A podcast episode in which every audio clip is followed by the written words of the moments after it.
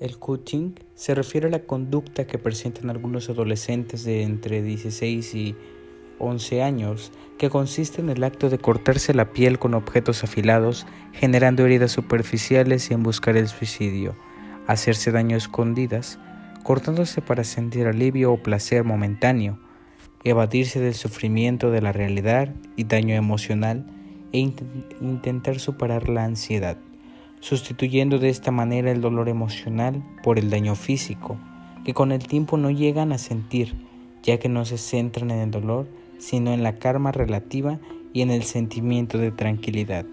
La mayoría de las adolescentes son mujeres. Suelen reprimir sus sentimientos y preocupaciones. Llegan a no tener control sobre lo que los rodea.